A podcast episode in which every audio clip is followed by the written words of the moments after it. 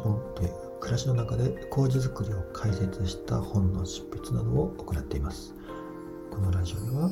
麹を中心にした日本の発酵文化の話や腸や発酵心と体を生かした暮らしやお仕事のお話なんかをお伝えしていきます。どうぞよろしくお願いいたします。え皆様こんにちは。いかがお過ごしでしょうか、え皆さんお元気でしょうかね。だんだん寒くなってきましたね、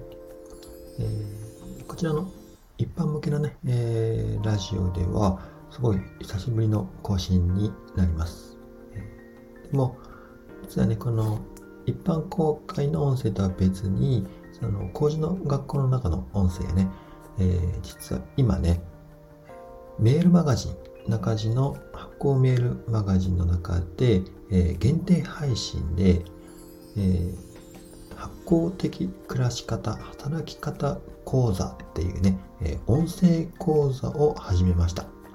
それをね、え、週1で今ね配信を始めて先週の土曜日にね第1回目を配信してで今週末に、え、2回目をね配信予定なんですけれども、えー、それの音声講座、まあ、メルマガの中にね、の限定講座って感じでやってて、それの音声配信の、参加者がね、今ね、1300名を超えました。ありがとうございます。もし、こちらの発行的暮らし方、働き方、音声講座、こちらね、無料であの開催していますので、あのメルマガに登録すると、そちらからあの音声が聞ける、まあ、実はこれの、えー、スタンド FM さんのね僕アプリを使ってるんですけどこれ限定配信ってのができて一般公開とは別にその URL を知ってる人だけが聞ける限定配信ができるんですよね。その限定配信機能を使ってメールマガジンの、えー、メンバー限定の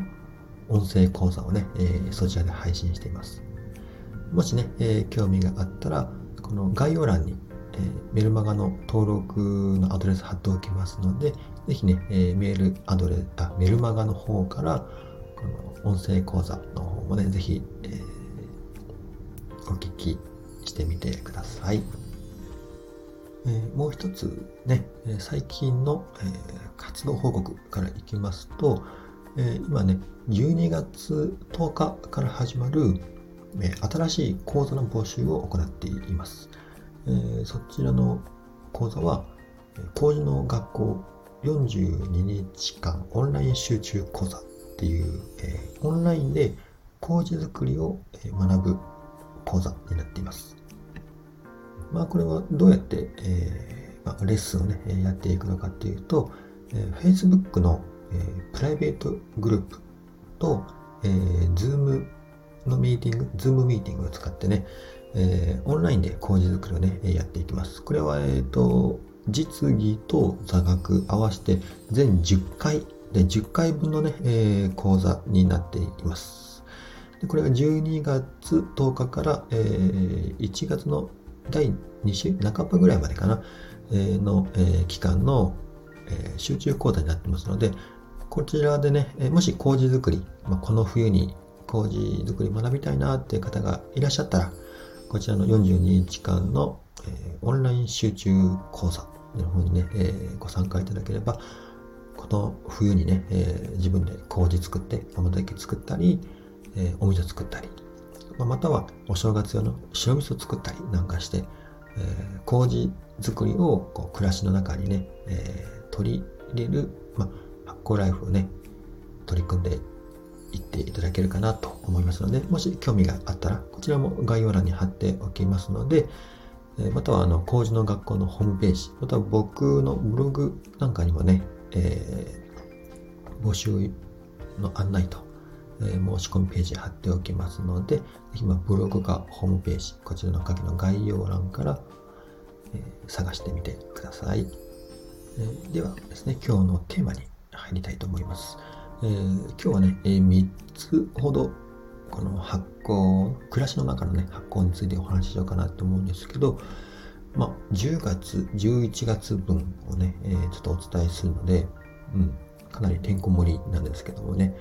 えーまあ、10月、11月の、まあえ、暮らしの中で発酵仕事をちょっとご紹介します。え、まずね、え、醤油用の麹を作りましたっていうことと、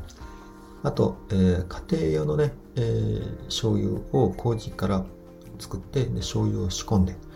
で、それを、えー、実はこれあの、うかたまさんっていうね、えー、農文教っていう出版社さんが、えー、機関で発行されてる、えー、機関誌ですね。えー、脳と食べ物のね、えー、機関誌がありまして、こちらの雑誌にね、えー、掲載される冬の特集号ですね。こちらに、えーまあ、特集ページで、えー、醤油を作るっていうね、特集があります。で、それの、えー、まあ、研究と、え、撮影のためにね、えー、醤油の麹作って、ちょっとね、え、配合をいろいろ研究して、で、えー、その撮影が、えー、9月にあったのかな。うん。で、今ね、2ヶ月ぐらいうちの我が家でね、え、仕込んだ醤油がね、こう、ぷくぷくと発酵しております。この醤油麹を作りましたっていう話です。でもう一つは、えー、豆麹ですね。これ醤油麹と似ているんですけど、大豆、そのまま大豆だけのね、えー、麹です。うん、この豆がこう丸々になってね、可愛いんですけど、これ僕のインスタグラムとか、えー、ツイッターとか、まあ、ブログにもね、これ豆麹の写真載っけてるので、ぜひ見てみてください。こう白くてね、ほわほわして丸いのが、ね、こう、コロコロ転がっててね、すごい見た目が可愛いんですよね。うん、作るのはね、こうテンション上がるんですけど、豆麹はいつも作った後に何に使おうかなって作った後に考えてしまう麹のナンバーワンがね、豆麹です。もう一つはですね、えー、最近麹の学校のね、えー、麹学校の中認定講師メンバーってのがいてね、えーまあ、世界中で今50名ぐらいかな、えー、工事を、えー、お伝えするっていうお仕事ね、一緒にやってる仲間がいるんですけども、その講師メンバーのこの、まあ、グループの LINE とかね、えー、いろんな、えー、Facebook グループとか、いろんなこうグループがあるんですけどね、その中でね、実はあの、麹から起こす天然酵母でパンを焼くっていうことが、えー、流行ってまして。で、僕もね、えー、ちょっとパンに実はね、えー、苦手意識がありましてですね、あのー、僕、あの、麹起こしたりね、えー、お酒作ったりするのね、まあ好きなんだし、まあ得意なんですけども、ですね、こう、同じ酵母菌でも、でこパンを起こす、んパンを焼くっていうのがね、苦手なんですよね。なんで苦手かっていうと、グラムが結構細かかったり、えー、一次発酵して、なんか、分割して二次発酵してとか、こういう手順があるじゃないですか。あの、決められた手順を守るってことがね、なかなかできないんですよね。いや、麹作りもそもそもね、まあ、決められた手順とか、お酒作りも、まあ、一応昔からのね、この、これはちゃんと守った方がいいよみたいなこう手順はあるじゃあるんですけども、でも、えー、パンの方がよりシビアじゃないですか。なんかこう 1g 単位とか、ね、えー、扱い方とか。まあ、もちろん麹作りもね、こう扱いとか、種麹とかね、こう 0.1g の世界なんですけども、えー、パンがね、まあこれは僕の本当個人的なね、えー、まあ印象というか苦手意識なんですけども、まあ、勝手にね、えー、苦手意識を持って今まで、えー、真剣に取り組まなかったんですけども、まあ、みんながね、えー、麹から麹とご飯とお米で、えー、酵母を起こしてそれがプクプクなってすごいの超ふわふわなパンとかね焼いているのをね、えーまあ、インスタグラムとかね、えー、SNS で見ててああいいなと思ってちょっとこれは僕もやってみようと思って、まあ、周りのね、えー、メンバーがね仲間がみんな美味しそうなパンを焼いてるのでじゃあ僕も、えー、ちょっと麹からパンを焼いてみようっていうことでね、えー、僕も麹から今天然酵母を起こしてね、パンを焼こうとしているところでございます。不思議とですね、あの、麹からどぶろくを作ってね、お酒を作ると違法なんですけど、実は麹から天然酵母を起こしてパンを焼くことは違法じゃないんですよね。えー、これね、あの僕の知り合いがこう国税局にちゃんと確認したことがあるので、これ OK なんですよね。なので、あの家庭で、まあ、麹からパンを焼くために酵母を起こすことは、えー、OK だってことなんですね。ということは、これどうなんだろうな。例えば、えー、ネット上、うん、YouTube とか、うん、なんか、自分のコンテンツとして、麹から天然酵母を起こしましたそれをこう、なんか公開するっていうこととか、ちょっと微妙なラインになってきますよね。まあ、それが多分ね、ドブロクっていうタイトルだったら多分もうアウトなんですけど、多分、天然、麹から天然酵母パンを作るみたいなタイトルで、麹から酵母を起こしてパンを焼いているっていう、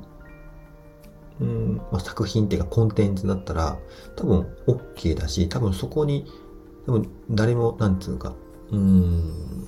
そこをアウトと言ってくる方はね、多分少ないと思うんですよね。まあ、これね、あの、麹から酵母を起こしてパンを焼くっていうことはね、あの、プロのパン屋さんも、パン教室の、ね、お教室をやられてる方も、あの、一般家庭の、まあ、あの、天然酵母が好きな方もね、まあ、一般的にやれやられてることなのでね、こちらはね、えー、大丈夫なんです。まあでも酵母のまあ、微生物の働きとしてはね、ほぼ一緒なんですよ。ほぼほぼ一緒ですよね。うん。あの、麹とご飯を合わせてドブロクを作る。っていう、この現象と、麹とご飯を合わせて天然酵母を起こして、それを小麦粉に合わせてパンを焼くっていう。これまあ、あの、途中までの微生物の働きはね、ほぼ一緒なんですけど、まあ、目的が違えば、まあ、人間界の中では一応大丈夫っていうことなので、なのでね、えー、この麹から、えー、天然酵母パンを焼くっていうことをね、僕もね、えー、なんだろう、パンがね、すごいふわふわに焼けて、立派なパンが、えー、できていればね、あ、そうか、この麹とお米からね、えー、起こした酵母は、このパンにするためなのかっていうことでね、まあ、世間的にもなんか説明がつくというかね、うん、そんな感じでね、えー、コンテンツが作れるので、それと僕も堂々と麹を作って、麹から酵母を起こせる。ね、えー、酵母菌も増やすことができる。ということなので、まあ、あの、パンをね、これからちょっと勉強して、えー、麹からの天然酵母パンっていうのをね、えー、ちょっと真面目に取り組んでみようかなと思って、今勉強中でございます。それでは、えー、お醤油の話にね、えー、入りましょう。えー、今度の12月発売のね、え、うかたまという雑誌で、えー、お醤油特集がありましてね、その中で、あのー、僕の、まあ、麹作りの、えー、中でね、お醤油用の麹を作って、その麹を使って、えー、家庭用の醤油を、まあ、自分で仕込んでいくみたいなことをね、え、その方さんの中で、え、お伝えしていきます。え、なんか醤油用の麹っていうのはですね、これもまたお米の麹とはまた違って、え、とっても面白くて、米麹ね、作ったことがある方と、作ったことまだないよって方もいらっしゃると思うんですけど、お米、お米用の麹についてはね、えー、このラジオの、まあ、スタンド FM さんで聞いてる方は、スタンド FM さんの僕のチャンネルの、えー、最初の全10回ぐらいまでがね、全部米麹作りについて解説しています。その解説は、えー、今年発売された、えー、麹本っていうね、えー、家庭の中の麹作りの作り方を解説した本があって、その中の、えー、一生ごとをね、全部音声で解説している番組があるので、ぜひそちらからね、聞いてみて、米、麹作り、米、米麹ね、ぜひ作ってみてください。で、えー、今度の12月の深玉さんで紹介するのは、えー、醤油用の麹です。まあ、一般的に麹っていうとね、まあ、スーパーとかで売ってる麹って、えー、お米から作った米麹なんですよね。で、この麹にもいろんな麹があって、お醤油の麹は、えー、これ大豆と小麦が原料になっています。でその大豆と小麦なんですけど、え大豆は、えー、浸積して、まあ、水を吸水させて、えー、蒸した蒸し大豆、まあ、もしくは醤油屋さんの中では煮大豆ってね、えー、釜で、えー、煮た大豆もしくは蒸した大豆を使いますね。で小麦は、えー、これいって、えー、割る。喝采とかって言うんですけど、まあ、分かりやすく言うと、ま、粉砕するみたいな感じですね。こういって粉砕した小麦を、えー、使う。それを2つ合わせるわけですね。つまり、えー、蒸しにした大豆と。でいって、えー、粉砕した小麦。この2つをね大体1対1半々で合わせてよく混ぜて。でその大豆と小麦の合わさった中に中に合わさったものの上に醤油用の種麹を、えー、振りかける。と。でこれで、えー、30度ぐらいで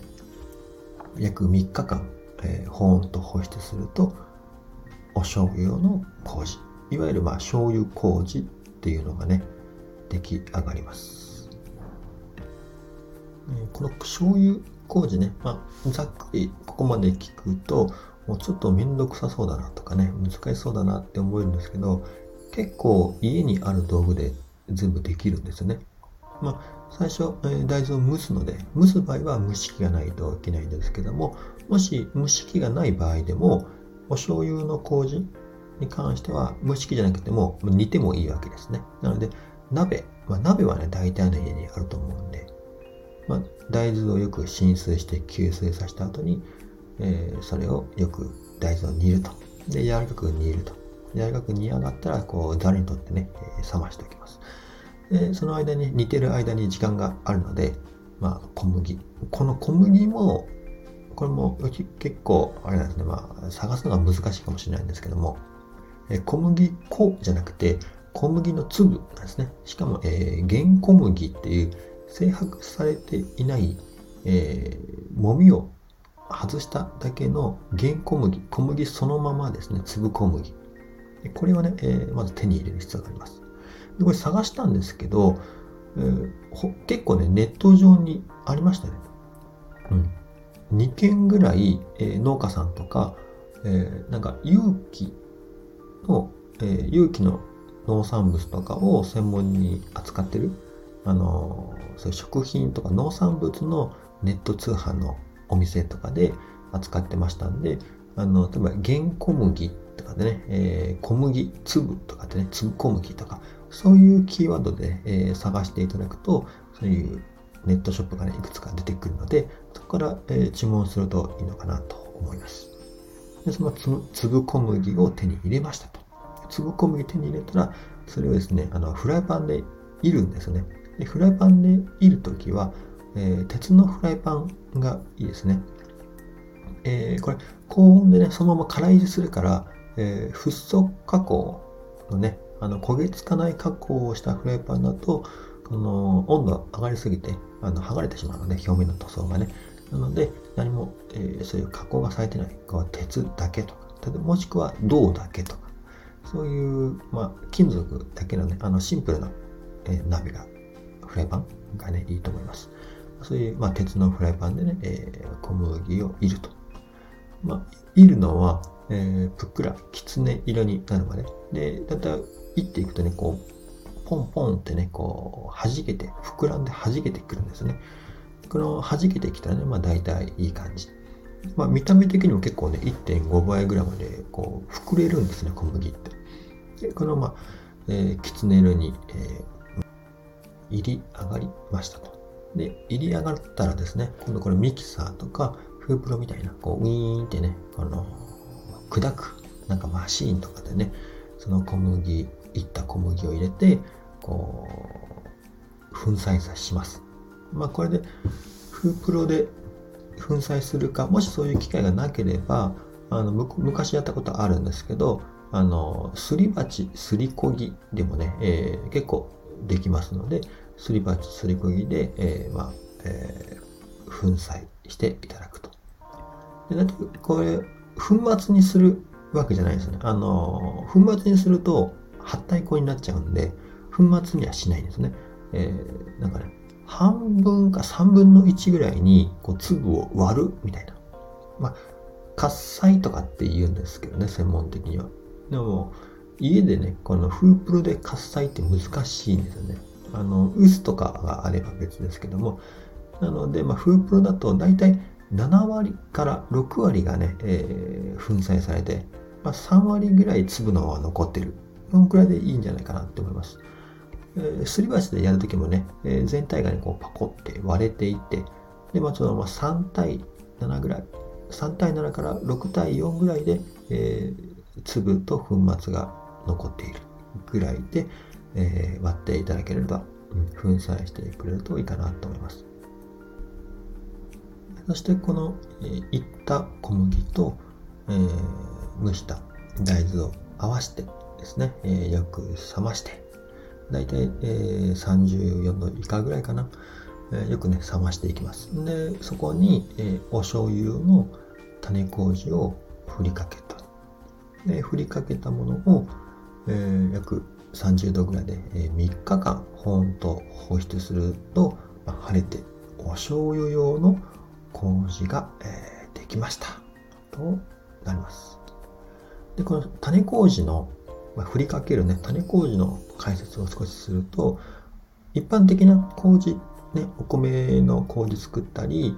えー、まあ、する場合って大体、えー、アスペルギルスオリゼっていうね、え、麹菌になります。麹菌って言ったりしますね。えー、学名がアスペルギルスオリゼっていう菌の名前になります。で、これがお醤油用になるんですね。お醤油用のこの麹菌ってやつがね、いて、このお醤油のね、えー、麹菌でよく使われるのが、アスペルギルスソーヤっていうやつがね、えー、使われます。ソーヤってのはもちろん大豆の、えー、ソイのソーヤですよね。あ、あのお米用のオリゼはね、オリゼはお米米っていう意味だから、えーね、大豆に入るやつはソイだからソーヤってことで、アスペルギルスソーヤっていう、えー、金株がね、使われています。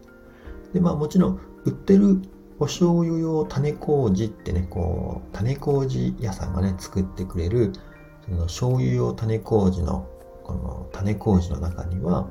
このソーヤも入ってるし、オリゼも入ったりとか、いろんな菌がね、ブレンドされているらしいんですけども、まあ、そのブレンドの仕方なんかは、これがあの、もやし屋さんのね、あの、各メーカーの特色だったり、あの腕の見せ所になっているようです。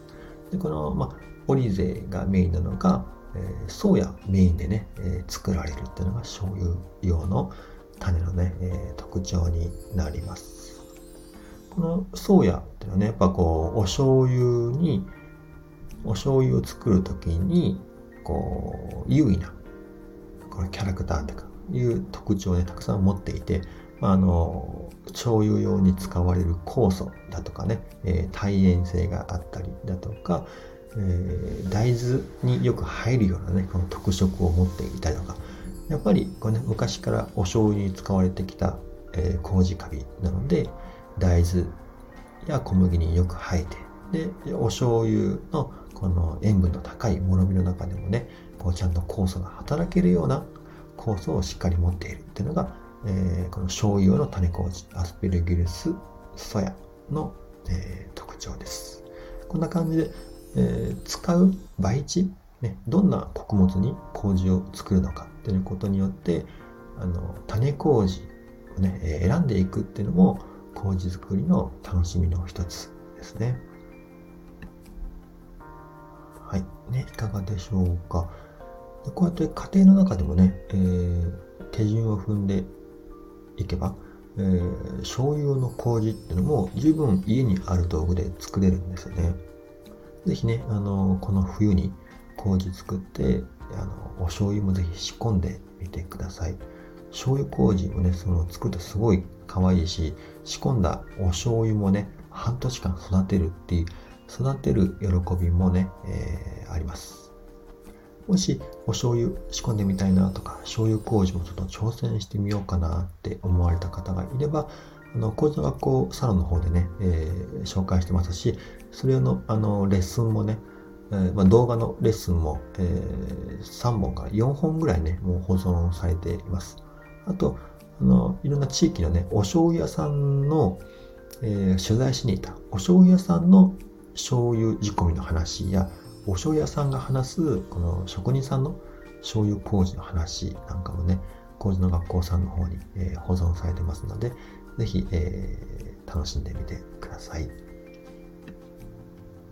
そして、えー、今度ね、12月発売の、うかたまっていうね、えー、雑誌の中にも、この醤油作りの特集がね、えー、組まれていて、その中でもね、えーまあ、写真と一緒にレシピ紹介してますので、ぜひこちらもね、えー、見てみてください。で、まあ、こんな感じでお醤油を、えー、作りながら、醤油の後ね、えー、11月にはね、まあ、家で次豆麹を作りましたね。で豆麹と醤油の麹ってすごい作り方似ていて、まあ、ほぼほぼ一緒なんですね。まあ、醤油が大豆と小麦を合わせるんですけど、豆麹の場合は、えー、豆だけ、まあ、まあ、大豆だけとか、もしくは大豆だけじゃなくても、えー、黒豆とか青豆とか、いろんな豆でね、作ることができます。えー、今回はね、えーまあ、麹の学校の中の、まあ、研究テーマで、えー、黒豆と大豆、ね、えー、2つ使ってね、えー、豆麹を作ってみました。えー、まあ、大豆に関してはね、えー、お醤油と同じように大豆は蒸して、そこに、えー、豆麹用の種をね、えー、振って、えー、麹作りすると。で、もう一個ね、黒豆を使ったんですよね。なぜ黒豆を使ったのかっていうと、実はあの、中国でね、よくある、あの、トーチっていう発酵食品、ご存知ですかね。えー、トーチって中ですね、よくメジャーな料理だと、麻婆豆腐とか、ホイコーローとかに使われているのかな。で、えー、これ、トーチってどういう発酵調味料かっていうと、あの、豆を麹にして、それを塩水でつけて発酵熟成させて、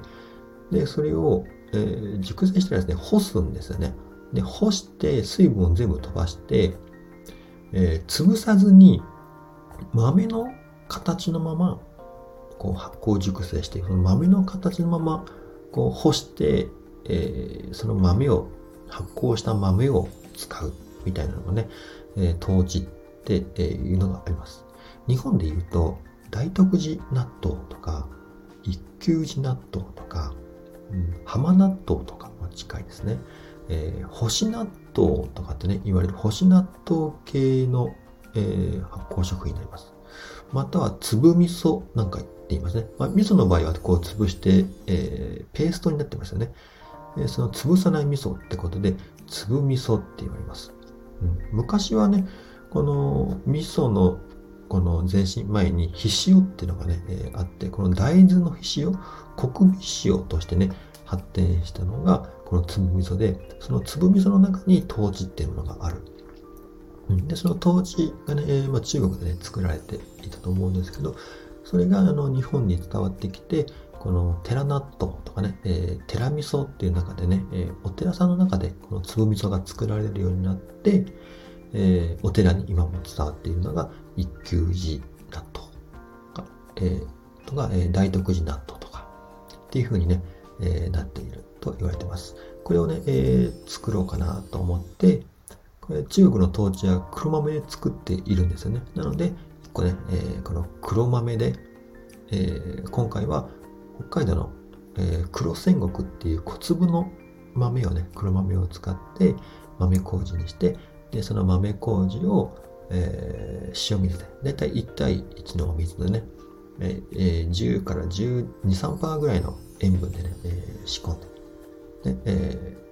ー、仕込んで、もろみにしました。で、これは、ひと夏、来、だから、来年の夏まで、8月ぐらいまでか。うん、長いですね。えー、気の長い、えー、発酵食品のね、あの、時間軸ですけども、えー、まあ、発酵させて、で、だいたいね、え夏超えて、まあ、味が乗ってきたら、あ、もろみができてきたなと思ったら、えー、水分飛ばして、粒だけにして、えー、で、それを干して、で、粒味噌、まあ、トーチにしていく。みたいな感じで、えー、作っていきたいと思います。これもね、えー、すごい楽しみです。この豆麹や、えー、陶器作りもね、えー、もし興味ある方がいたら、ぜひね、えー、麹の学校さんの方も覗いてみてください。はい、こんな感じでね、えー、10月、11月と、えー、暮らしの中の発酵仕事をね、えー、ご紹介してみました。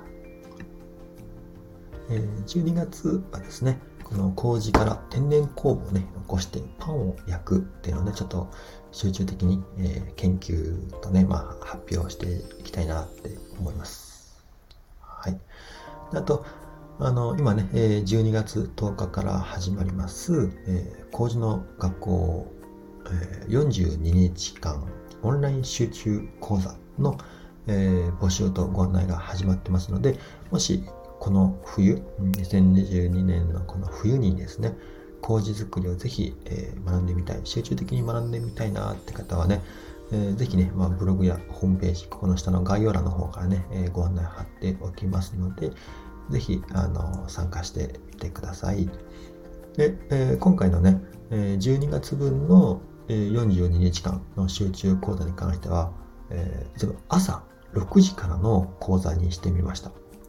でこれもね、えー、まあ、なかなか難しいんですけど、まあ、難しいっていうのは開催時間ですよね。えー、工事の学校のオンライン講座ってね、もう毎回全世界から参加される方が多いんですよね。日本も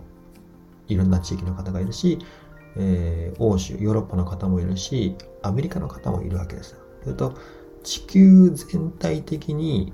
みんながこうね、参加できる時間っていうのがですね、結構限られていて、どっちかが活動してる時はどっちかが夜なわけですよ。うん。まあ、地球はね、球体で太陽は一方向からしか届いてないので。でそれで、あの、日本時間で、日本時間で考えて、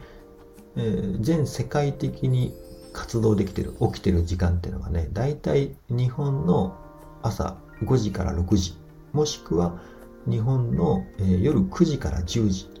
この2つなんですよね。早朝にするか夜にするかってことなんですよ。で、えー、今年の春にね、えー、この42日間のオンライン講座やった時は、えー、夜9時からやったんですよね。毎週土曜日の夜9時から42日間。ね、えー、全、あの時は全8回やったかな。で、前回はね、夜9時にやったので、今回は朝にしてみよう。朝方、朝レッスン終わるとなんか爽やかじゃないですか。うん、朝1時間レッスンをすると。ということで、えー、で、12月はね、あんまり12月、年末になるとみんなね、クリスマスとかお正月の準備とか忙しくなるので、ま、12月の前半で、まあ、ほぼ、えー、工事作りの基本の部分はマスターしてもらうということで、週2回講座にして、えー、水曜日と土曜日の朝6時から1時間工事を学んでみるって朝活ですよね、うん、モーニングレッスンにねしてみました。もちろん日本に住んでる方がモーニングレッスンなわけであって例えばヨーロッパの方は夜になりますね、うん、アメリカの方は日中になるのかな？こうやって、えー、日本での、まあ、モーニング、えー、レッスンってことでね、えー、毎週水曜日と土曜日、12月の10日から、え、やってますので、ぜひね、麹作りをこの12月に学んでみたい。ね、で、この冬から自家製の麹で甘酒作ったり、もう一度作ったりしてみたいなって思われる方は、ぜひね、一回集中的に麹作りを学ぶと、この一生使えるこの技術と知恵ですので、えー、一回学ぶとね、もうずっと使えますね。で、あの発酵食品とか麹作りを暮らしに取り入れることができるので、ぜひね、えー、学んでみていただけると楽しいと思います。講座でお会いできることをね、楽しみにしています。えー、そしてもう一つね、えー、11月、12月は、えー、メルマガ限定のね、え無料のこちら無料で参加できます。の音声講座もやっていますので、こちらメルマガに登録した方全員にね、えー、音声の URL が届きますので、こちらはね、えー、発酵的暮らし方、働き方講座っていうね、えー、発行的に暮らす、発行的に仕事をするってどんなことなのかっていうね、えー、中地の体験と視点からもとに、えー、この発行的に考える、えー、暮らし方っていうのをね、お伝えしてますので、こちらはあのメルマガに登録した方誰でも参加できますので、ぜひね、もし興味があったら、えー、メールマガジンの方を登録していただけると嬉しいです。はい、今回の放送は、えー、お醤油麹の話、醤油を仕込みました。これが12月のね、うかたまさんで、えー、掲載されますと。あとは豆麹を作りました。そして、えー、これがね、麹から天然酵母を起こしてパンを焼くぞっていうね、えー、暮らしの中の発酵仕事のお話でした。ぜひ、えー、皆様も暮らしの中で麹作りに挑戦してみてください。もしね、えー、麹を作ったらね、ハッシュタグで麹フォーライブでね、SNS で投稿してくれると僕も見つけることができます。各種 SNS でね、インスタグラムとか Twitter とか Facebook とか、え、YouTube でね、あの僕の発酵のことや発酵旅の動画も紹介してますので、ぜひ覗いてみてください。え、もしこんな麹作りや、え、発酵ライフに興味が湧きましたら、え、オンラインコミュニティ麹の学校サロンでお待ちしております。それでは今日もご視聴ありがとうございました。中地でした。今日も良い一日をお過ごしください。